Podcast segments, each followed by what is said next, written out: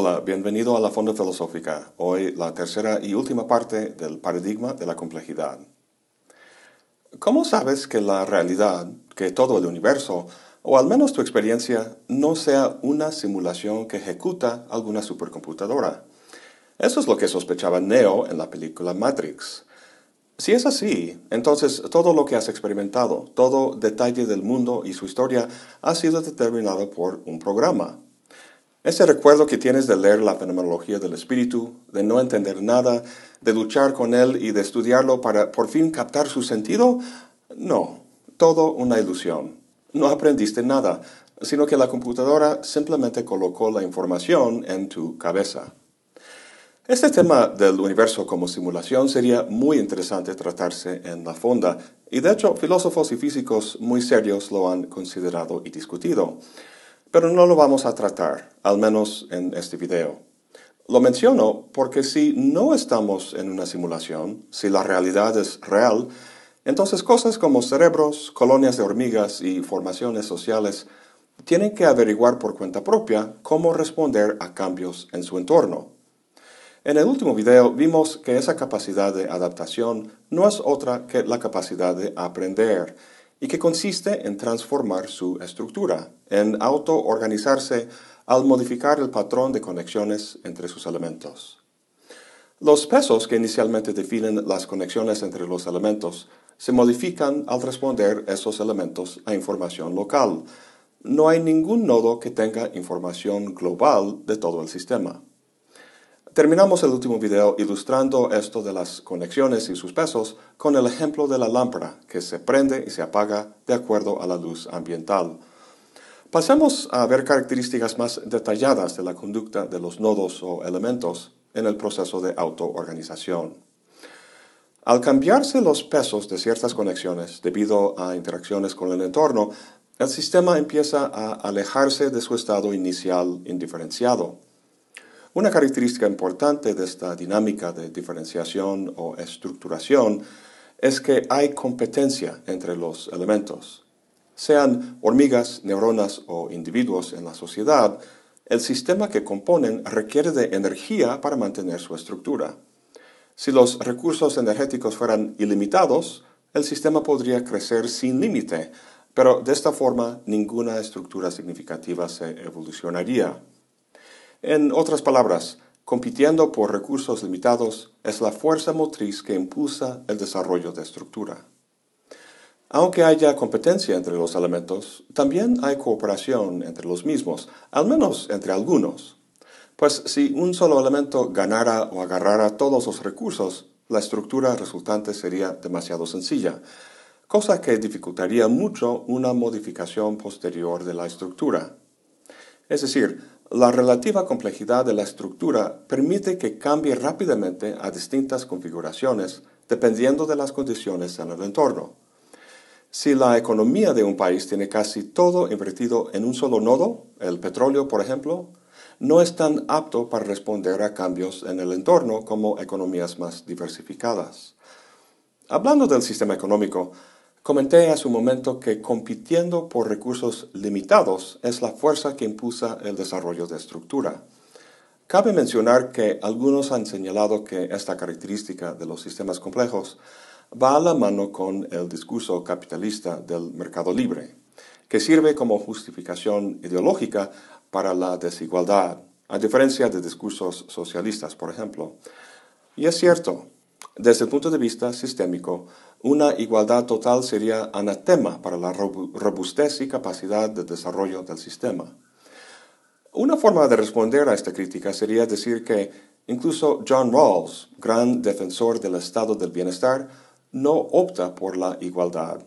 Cierto nivel de diferencia económica es necesaria, dice, pero siempre y cuando ponga a los desaventajados en una posición mejor que la en que estarían sin la diferencia. En fin, es un tema importante, interesante, pero lo vamos a dejar por el momento. Además de la competencia y la cooperación, las interacciones entre los elementos son no lineales, como ya habíamos platicado. Esto es importante porque en un sistema meramente lineal, las relaciones de causa y efecto son proporcionales y predecibles. No es capaz de crear nuevos patrones en respuesta a novedosos retos en el entorno. Relaciones no lineales es un ingrediente fundamental para el fenómeno de la emergencia, es decir, la aparición de un fenómeno como la conciencia que es más que la suma de sus partes. Otro fenómeno importante es el del rompimiento de simetría. Si el estado inicial del sistema es demasiado homogéneo, o si llegara a serlo, esta simetría podría inhibir el desarrollo de una estructura compleja. Vemos este fenómeno en la evolución biológica. Parte medular de la selección natural que propuso Darwin es la variación fortuita en el copiado de la información genética en el proceso de reproducción. Este suceso aleatorio rompe la simetría del sistema de manera que novedosas conexiones entre los elementos genéticos conducen a organismos con diversas capacidades que en un entorno particular puede ser favorable para la supervivencia, cosa que favorece la robustez y supervivencia del sistema global que es la especie. Como último, quisiera volver a algo que comenté en el último video, el hecho de que los sistemas complejos operan bajo condiciones lejos del equilibrio. Como ya vimos, un sistema en equilibrio no tiene ningún motivo para desarrollarse, cambiarse o crecer. Permanece estático y por ello pronto muere. Por el otro extremo, al estar demasiado lejos del equilibrio, puede encontrarse en una condición que lo abrume, haciendo que su estructura se desintegre y que se disperse en la condición del entorno. Entre estos dos extremos hay un límite crítico que es óptimo para la salud del sistema. Podemos ilustrar este límite de la siguiente forma. Imagínate que tomaras un pequeño disco y que vertieras granos de arena sobre él. Pronto se formaría un pirámide de arena sobre el disco, lo cual podemos considerar como nuestro sistema complejo. La pregunta es, ¿hasta qué altura llega esta pila de arena? Hay un par de factores que lo determina. El tamaño del disco, obviamente, y también las características de los granos individuales. Habiendo llegado a una altura media, más o menos en su altura crítica, los granos empezarán a rodarse hacia abajo, pero ¿cómo se ruedan? Si vertimos más arena, grano por grano, vemos que estos granos no se caen de la pila uno por uno. Más bien, algunos se pegan a la pila y otros causan pequeñas avalanchas. Hay dos cosas que hay que notar aquí. Primero, la pila se mantiene alrededor de su altura crítica. Al bajarse la altura demasiado, más granos se pegan. Al pasar la altura crítica, más granos se caerán.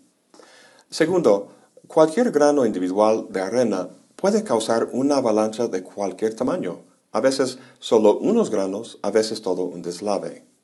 Los cambios no serán siempre los mismos, y el efecto de cualquier grano de arena es impredecible. El punto importante aquí es que el sistema se organiza hacia un punto crítico en el que acontecimientos singulares tengan la gama más amplia posible de efectos. En otras palabras, el sistema se desarrolla hacia una sensitividad óptima a estímulos externos. Si viste mis dos videos sobre la teoría del caos, el concepto ahí tratado del espacio de fase nos puede ayudar a entender esta idea del punto crítico de un sistema. Recuerda que el espacio de fase es una representación gráfica de las trayectorias de las variables de un sistema.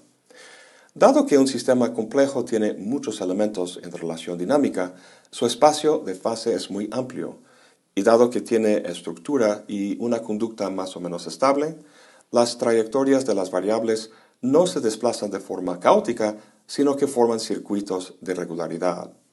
Si te acuerdas, esos circuitos son lo que se llaman atractores, puntos o regiones en el espacio de fase que atraen, por así decirlo, la conducta del sistema. En un sistema muy estable habrá quizá dos atractores.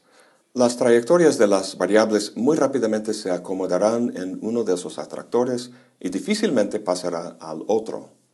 En semejante sistema, la conducta no es muy interesante, es muy limitado en lo que puede hacer. Por otro lado, en un sistema muy inestable no habrá atractores fuertes y la conducta del sistema brincará caóticamente. Entre estos dos extremos está un punto medio descrito por lo que hemos venido tratando, la criticalidad autoorganizadora. Al desarrollarse un sistema a este punto crítico, se ubica entre el orden rígido y el caos. Trata de optimizar el número de atractores sin volverse inestable. ¿Por qué es importante esto?